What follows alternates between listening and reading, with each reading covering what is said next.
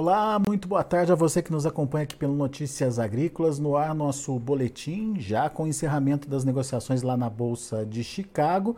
Dá para dizer que foi uma semana interessante de ser analisada. O começo da semana com feriado, bastante pressionada também após a abertura lá é, em Chicago por conta da novidade que veio da Argentina, o tal do dólar soja, mas a semana encerra com é, altas para a soja lá em Chicago e a soja voltando a trabalhar acima do patamar dos 14 dólares por bushel de novo. A gente vai entender essa movimentação, obviamente, mas mais do que entender essa movimentação de hoje, é entender o que pode acontecer com o mercado nas próximas semanas. Para isso, quem nos ajuda é o Rafael Mandarino, diretor da AG Resource Brasil. Está aqui com a gente já. Obrigado, Rafael, por nos ajudar a entender um pouquinho mais desse mercado.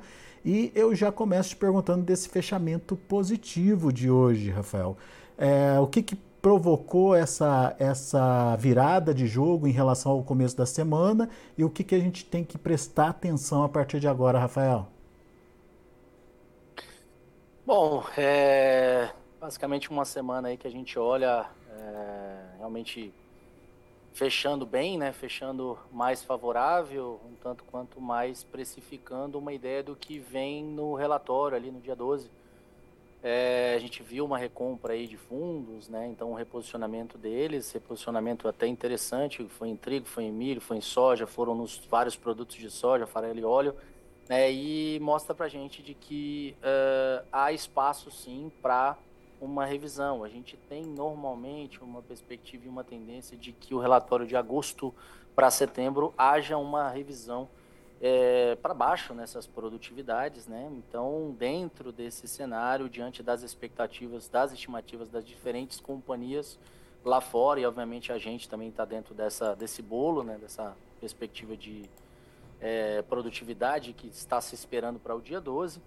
É, e o USDA estava trazendo em agosto 51,9 né, de produtividade custos por acre lá nos Estados Unidos. E a média das expectativas é algo próximo aí de 51,3, ou seja, uma revisão levemente para baixo. Né? Então, isso pode ser um dos fatores que pode estar tá contribuindo fortemente em relação a este cenário. Ao mesmo tempo, também, né, uma pequena desvalorização em relação a esse dólar também ajudou é, Chicago dá uma certa recuperada e também essa perspectiva de produtividade para o milho, né? O milho um tanto quanto mais, não digo certo, mas já esperado um corte maior, né? Então, agosto com 175.4 bushels por acre, numa média da expectativa aí de 172.6.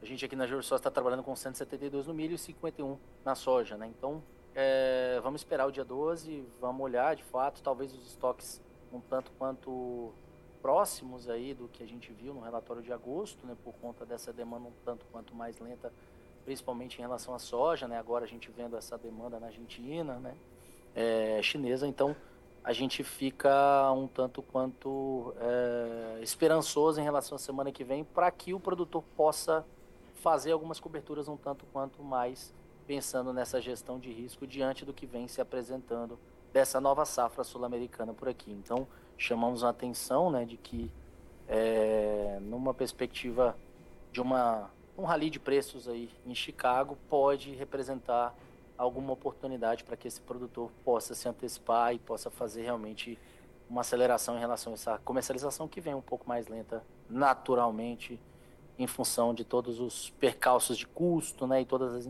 incertezas que tivemos ao longo desses meses anteriores aí. Vários pontos trazidos pelo Rafael e eu queria só acrescentar essa questão da produtividade, a perspectiva do mercado, como é que essa produtividade influencia na produção final. Em agosto a gente tinha 123,3 milhões de toneladas e a média esperada para o próximo relatório do USDA cairia aí para 121,9 milhões de toneladas, ou seja, uma redução mesmo que pequena aí na produtividade pode trazer uma perda é, importante aí é, na produção, nos números. É, você, você, vocês aí na, na AG Resource acreditam nessa piora da lavoura mesmo, Rafael? Está tá em linha com o que vocês estão pensando? 51, 51,3, a gente está falando de um número é, muito bom para a soja, né? Então, vamos ser bem sinceros, é uma safra boa. Ela não é uma safra excelente, como se imaginava ou se esperava. Ela não é uma soja ruim, ou não é uma safra ruim, né? Como um julho se apresentava se projetava, né? Então, antes de junho, junho julho, a gente olhava para essa soja e acreditava de que ela vinha muito pior. Esse agosto, esse final de julho, início de agosto, trouxe uma certa melhoria, principalmente pensando ali é, em Iowa, Illinois, né, alguns estados importantes, é, e acabou trazendo essa perspectiva e essa projeção que, inclusive, surpreendeu em agosto para cima. Né? Então, nada mais justo que talvez uma revisão, já que tradicionalmente a gente tem essa correção né, é, de agosto para setembro uh, ah, para acontecer. E, de novo, né, 120 acima milhões de toneladas é uma safra muito boa americana. Uhum. Agora, você também pediu para a gente ficar atento aí aos estoques, uh, porque apesar de uh, essa possibilidade, essa especulação de reduzir produção, você tem uma demanda mais lenta da China. É, a China até esboçou uma reação na demanda aí, Rafael, mas parece que não engrenou. O que está acontecendo? É, a gente tem aí o cenário geopolítico falando mais alto nesse momento, né? É... Vou traduzir, porque toda hora a gente escuta o cenário geopolítico e ninguém fala exatamente o que está se desenhando nos bastidores. A gente está vendo uma movimentação americana e, obviamente, a gente entende o porquê, eu já explico, para que haja uma ajuda militar né, de dinheiro para que Taiwan possa se melhorar em relação a, a, defesa frente a uma China, né? uma China gigantesca, continental, contra uma ilha é, proporcionalmente de dimensões é, muito menores. Né? Então, é, por que dessa importância de Taiwan? Porque, basicamente, a gente tem toda, quase que sua totalidade de produção de chips e componentes dessa, desse país. Né? Então, nada mais justo do que o americano se preocupar. Você vai ficar sem iPhone, você vai ficar sem carro, né? Então é, faz sentido. Eu até brinquei, estava conversando com nossos analistas hoje, nosso analista-chefe lá fora, nosso presidente, e a, pergunta maior foi justamente essa. Falei, cá, o, o, o budget, o, o, a quantidade de recurso frente a uma perspectiva agrícola comparativamente a um cenário da, da parte de chips e tudo mais. É, o chip compensa muito mais, obviamente que não, né? A gente está falando de muito mais dinheiro no cenário do, do agrícola, mas é, é, uma importância tamanha num mercado que tende a ter sucessivas transformações, né? São outras ramificações que quando você coloca num todo tem uma uhum. significância, tem uma relevância muito maior. Então, esse é um dos pontos focais aí que a gente está tendo, né, de retaliação de uma China e, obviamente, né, também uma China que vem enfrentando todo um cenário, né, de política de Covid zero, que faz com que ela trave a sua população. A gente tem uma diminuição de demanda natural em função disso, né? A gente tem também um recuo aí é, momentâneo forçado por essa trava, esse lockdown. Aí, tá? E mesmo que não seja é, Estados Unidos ou fornecedor da China, ela vai encontrar soja em outros lugares? Estou perguntando porque agora, no início da semana, teve aí a participação é, do, do, da Argentina nesse, nesse processo, né, Rafael? É, tem, tem soja na Argentina para atender uma demanda que possa substituir a americana? Ou o próprio Brasil pode participar desse processo? Enfim, como é que está isso? É, eu acho que a gente eh, hoje tem uma participação, aí, vamos falar, é, talvez totalizando algo próximo aí de 3,6 milhões de toneladas que uh, deve ter saído né, entre crushing e exportação. Né, a gente tem uma perspectiva de algo próximo aí de 19 a uns 23 cargos saindo de outubro, novembro nos últimos dias para a China, tá, que eles disseram que seguraram isso né, e garantiram. Enfim, é, ela tem uma perspectiva de que é, vai tentar fazer algumas várias outras originações, algo próximo aí de 10, 15 cargos nas próximas semanas, né? Então, uh, ela vai tentar estar tá fora. há uma perspectiva dela conseguir encontrar em outras localidades, obviamente que é, vai, vai, vai depender do preço, né? Então, enquanto a gente tiver esse estímulo é, e trazendo aí uma competitividade para essa soja argentina, enfim, isso vai continuar sendo objeto-alvo de originação, né? Mas é, tudo vai depender também da desse incentivo da continuidade. Você via que uma Argentina estava parada, estava esperando para poder fazer essas vendas, né, diante de todo o processo inflacionário e toda a incerteza também interna do seu país, né? Então, aqui também a gente está chegando a um final de um, de um, de um programa de exportação, pode ser um pouquinho maior, enfim, por conta dessa, desse apetite chinês, mas é, eu entendo que, querendo ou não, é, também tem toda a parte de arranjos e acordos que possam ser feitos e tomados aí em relação aos Estados Unidos, que é, também não vai deixar ele de fora totalmente. Né? Então, vamos esperar para ver. É, não entendo que totalmente a gente está fora ou tirando o cenário dos Estados Unidos, até porque a gente já está falando de uma safra nova vindo pela frente uhum. e que vai levar alguns dias para conseguir estar tá aí é, inundando esse mercado, trazendo uma disponibilidade muito maior. Pois é. Agora, focando nessa história da, da Argentina, o governo falou da necessidade de angariar aí pelo menos 5, 5 milhões de dólares, se eu não me engano, me corrija se eu estiver errado. Já chegou próximo a isso? Já tá, já tem é, esse número é, é, perto ou se consolidando? E uh, o que, que, a gente pode esperar aí das negociações, pelo menos até 30 de setembro, Rafael, que é o prazo é, de, de, validade aí desse dólar soja, né? Eu acho que é, muito fácil, né, garantir esse, esse teto, esse patamar, é, diante desse incentivo tão é, dentro de um prazo tão longínquo em relação a um produtor que não tinha vendido e estava precisando fazer essas coberturas. Então, é, o espaço-tempo é fácil é, a gente considerar de que a gente vai conseguir atender essa demanda ou essa perspectiva de projeção do governo argentino, de fato. Tá? Então, Mas... a China também está precisando comprar, uhum. vai de fato fazer sentido. Mas isso, isso continua pressionando Chicago na sua, na sua perspectiva? Sim, com certeza. Né? A gente vai ver aí, por exemplo, uma uma demanda mudando para uma América Latina, né? Enfim, e Chicago ainda não quer vender, né? O produtor lá não quer vender essa safra nova dele, quer segurar o máximo possível. Ele vai estar, tá, principalmente agora, também focando em levar a colheitadeira para o campo, né? Retirar essa soja do campo, né? Então, é, muito vai acontecer nessas próximas semanas em função de confirmação de dados de produtividade. E eu acho que esse é um dos pontos, né? Então, o USDA vai diante das expectativas médias das consultorias, reduzir essa produtividade e a gente vai ter uma confirmação a campo. Na hora que essa confirmação a campo vier para cima, baixista, vier para baixo, altista para o processo, né? Então, é, somado ao fato de que a originação não vai estar acontecendo por lá, vai estar acontecendo muito mais por aqui, até que o preço prove o contrário. Né? que você está querendo dizer é que assim a pressão pode Se acontecer. Chicago cai, obviamente, fica de repente mais barato originar pelos Estados Unidos em algum momento, né? Então, se a gente tem uma pressão em Chicago fazendo com que o preço caia, traz uma competitividade e pressiona bastante em relação a essa soja argentina. Pode ter aí uma originação ou pelo menos uma não viabilidade de originação por aqui. Mas, por outro lado, pode ter até uma, uma retração do próprio produtor americano diante de preço mais baixo, né, Rafael? Sim, também, também.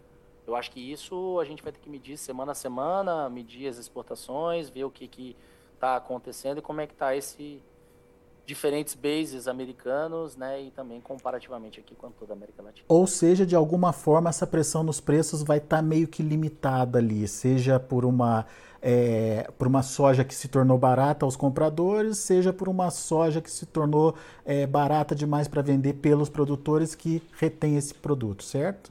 Exatamente, e acho que adendo é, vamos traduzir para o produtor, está na hora de, diante de toda uma incerteza de um mercado, de toda essa dificuldade aí de é, novas subidas de preço acima desses patamares de 14,30, 14,35, começar a se avaliar, fazer a proteção desse seu custo. O produtor brasileiro está ciente disso? O que, que você tem acompanhado? O que, que você tem ouvido, Rafael? Vocês estão cientes? Se não estão, liga para gente. Está atrasada a comercialização? Está um pouco atrasada sim, mas é natural, o custo mais elevado, né? A gente tem aí uma, é, é, uma incerteza, né? aquela esperança ainda no movimento que aconteceu ao longo desses últimos dois, três anos, né? De subida de preços, né? Então, é natural o produtor querer preços muito maiores, né? Mas assim, a gente chegou a bater nesse agosto preços recordes para o período, para os vários contratos. Quando olhava para março, 14,80, meu Deus do céu, é preço extremamente elevado para o momento. É óbvio, a gente tem aí um cenário de possível prêmio se mantendo é, estável e subindo para conseguir compensar essas perdas em Chicago e o cenário câmbio que meu é Deus, o que tem de opinião em relação a esse câmbio, né? É. Realmente é tanto quanto incerto. A gente está ouvindo de elevações de taxa de juros aqui, deve vir elevação de taxa de juros americana, 0,75 pontos percentuais. Já subiu o zona do euro, né? Então, é... enfim, está todo mundo ainda com bastante receio em relação à inflação. Vamos ver o que que ganha aí, se o DXY ele volta a subir. É, óbvio, a gente está chegando no final de semana, natural ele ter perdido aí ao longo do dia um pouquinho de força, né? Esperando uma próxima semana com muita movimentação, né? Uhum. Então, muita definição é. é, para acontecer na semana que vem. Você citou aí o 1430, 1435 como ponto de atenção aí para o produtor para participar. Tô olhando aqui, o março já está 1420, o maio já está 1423. Tá perto, Rafael? Tá perto. Tá perto, vai depender muito dos outros componentes, né? Se a gente pudesse é, é, já falar um pouco mais a fundo aqui, para não penalizar também o nosso trabalho, né? Então, é, eu diria que é um ponto de atenção. Tem outros fatores, tem os componentes, tem os vários uh, modelos, né, ou formas de você estar tá se protegendo nesse mercado e é, eu acho que é um ponto de atenção, é um ponto válido né, nesse rally que hoje já começou e na semana que vem pode ter aí uma, uma complementação de preços pode ser algo como interessante para quem ainda está parado, está zerado em vendas, né, fazer né, a sua saída da inércia. O, o ideal é avançar até onde, Rafael? Vender metade, vender 60? e vou deixar aqui o merchan de liga pra gente. Pode ser? é, mas, enfim... Senão eu tomo bronca dos nossos clientes, eles falam assim, uai, mas você vai ficar falando notícias agrícolas lá sempre, tudo que precisa falar, eu, vou pagar você. Tá certo, lá. Rafael. Mas enfim, uma, uma dica, uma orientação que a gente tem ouvido é pelo menos o custo de produção está garantido. É, é, um, é um patamar que vocês também trabalham? É uma indicação Olha, que vocês também que fazem? Não é nem o patamar, eu acho que assim, se o produtor tiver em mente que no momento em que está favorável para ele, ele pode trabalhar com um risco menor tendo um custo coberto, isso não é para agora, isso não é para essa semana, né? Isso é para a vida. Eu acho que a ideia do preço médio aliado a uma cobertura de custo mitigando o risco, ela é uma vertente para ação, para fundo de investimento, fiagro, para soja, para milho, para boi, para tudo, para a vida. Tá? Então fica assim, minha consideração, concordo com essa esse racional, eu acho que o custo é óbvio, não de uma vez, mas fazer em partes, né? É, e tentando, obviamente, jogar essas médias para cima. Legal. Daqui a pouquinho, aliás, já tem gente plantando, iniciando o plantio. É, tem região do, do Brasil que é, já está praticamente encerrado o vazio sanitário, o pessoal é, já começou o plantio. Qual a expectativa de vocês aí na G-Resource para essa safra, hein, Rafael? Eu acho que é, o Laninha ele vai estar presente, obviamente, né? É, onde ele vai estar impactando é, um ponto de atenção na América Latina é mais uma Argentina, mais um Rio Grande, é, mas eu não descarto possíveis mudanças, né? E é, possíveis impactos em outras regiões. Esse é um ponto que a gente tem que considerar. Para o início do plantio é muito difícil, porque nesse momento, tomar o clima por duas semanas é o ideal para a gente estar tá fazendo uma análise. E a gente tem aí de que meados de 15 a 25 de setembro, mais ou menos, a gente é, tem um pouco mais de calor no centro-oeste brasileiro, um pouco menos de chuva do que estavam prevendo modelos anteriores, né? Então é um ponto de atenção. Eu acho que o produtor plantar no pó esse ano, sendo que ele capitalizou dois anos, sendo que ele teve médias de preços interessantíssimas nos últimos dois anos, é algo como é, não precisa arriscar de novo, né? Plantar num pó, eu acho que dá para se esperar aí 8, 10 milímetros para tomar essa decisão e avançar, né? Então, vamos ver. Eu acho que cada caso é um caso. É, teve gente que reduziu um pouco o fertilizante, enfim, é, tem uma perspectiva de chuvas muito boa para cada cidade, para cada região. Eu acho que é porteira a porteira, região a região, é, esse trabalho vai ser diferente esse ano. Tá? Então, só sugiro um pouco de cautela e observar melhor, ou estar tá mais atento e estar tá mais ligado em relação às notícias e às informações que vêm nas análises aí. Boa, é, Rafael. Muito bom. Meu amigo, obrigado mais uma vez pela sua participação conosco aqui, sempre pontuando é, fatores importantes para ajudar na análise e na decisão, na tomada de decisão do produtor. Volte sempre, viu, Rafael? Um prazer. Convide sempre que a gente vai estar por aqui sim. Tá bom? Combinado, Muito obrigado a todos então. e sextou. É Bom isso... final de semana a todo mundo. É isso aí. Obrigado, Rafael. abraço para você. Tá aí, Rafael Mandarino, a G Resource, aqui com a gente uh, no Notícias Agrícolas, trazendo as informações do mercado, explicando aí uh, o que de fato fez esse mercado é, mudar de direção do início da semana para cá e, mais do que isso, as expectativas para o próximo relatório do USDA na segunda-feira.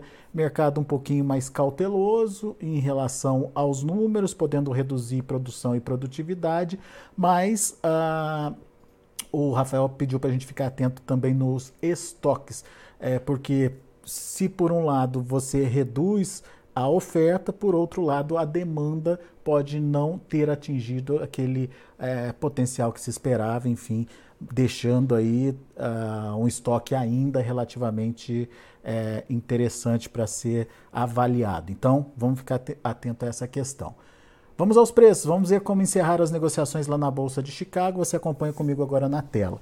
Para novembro, 14 dólares e 12 centes por bushel, 26 pontos mais 25 de alta. Janeiro, 14 dólares e 17 centes por bushel, mesma alta de 26 pontos mais 25. Para março, 14 dólares e 20 centes por bushel, 25 pontos e meio de alta. E maio, 14 dólares e 23 centes por bushel, 24 pontos mais 75. São os números da soja. O milho também encerrou com altas até significativas. Setembro, 6 dólares e 98 centos por bushel, bem pertinho ali dos 7 dólares. 24 pontos de alta. Dezembro, 6 dólares e 85, subindo 16 pontos e meio. Março, 6,89, alta de 16 pontos. E uh, o maio também nesse patamar dos 6,89, fechando com alta de 14 pontos mais 75. E para finalizar, dia positivo para o trigo também. Dezembro, 40 pontos e meio de alta a 8 dólares e 69 centos por bushel. O março, 8,84, subindo mais de 40 pontos também. O maio, 8 dólares e 90 centos por bushel, 37 pontos de alta, quase 38. E o julho, 8 dólares e 84 centos por bushel, uh, 34 pontos e meio de elevação. São os números de hoje de fechamento do mercado lá na Bolsa de Chicago. A gente agradece a sua atenção e a sua audiência. Notícias Agrícolas 25 anos ao lado do produtor rural.